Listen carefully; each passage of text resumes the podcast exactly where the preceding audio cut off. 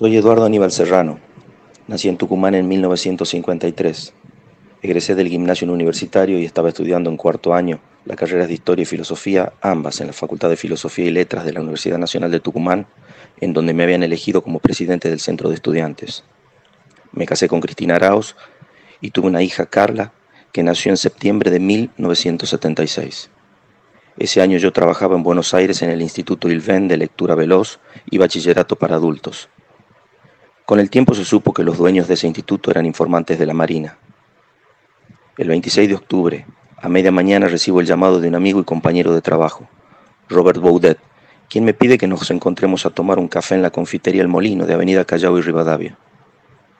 Yo desconocía que Robert había sido secuestrado dos días antes, en la noche del 24 de octubre. Aquel llamado fue una trampa. Según testigos presenciales, fue un operativo conjunto de la Marina y el Ejército, donde había muchos hombres fuertemente armados y vestidos de civil. Al rato, otro compañero del Ilven me vio dentro de un Ford Falcon verde. Tiempo después mi familia supo que me llevaron al centro de exterminio, el Arsenal Miguel Ascuénaga en Tucumán. Allí fui torturado tanto que perdí un ojo y un brazo.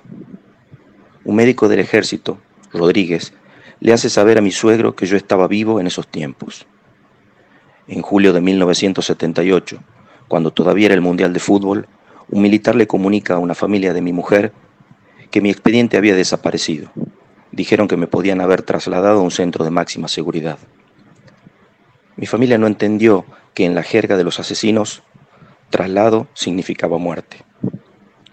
Cristina, mi mujer, Carla, mi hija, a la que disfruté solo 42 días, y demás familiares aún siguen esperando que me encuentren memoria, verdad y justicia. 30.000 somos todos.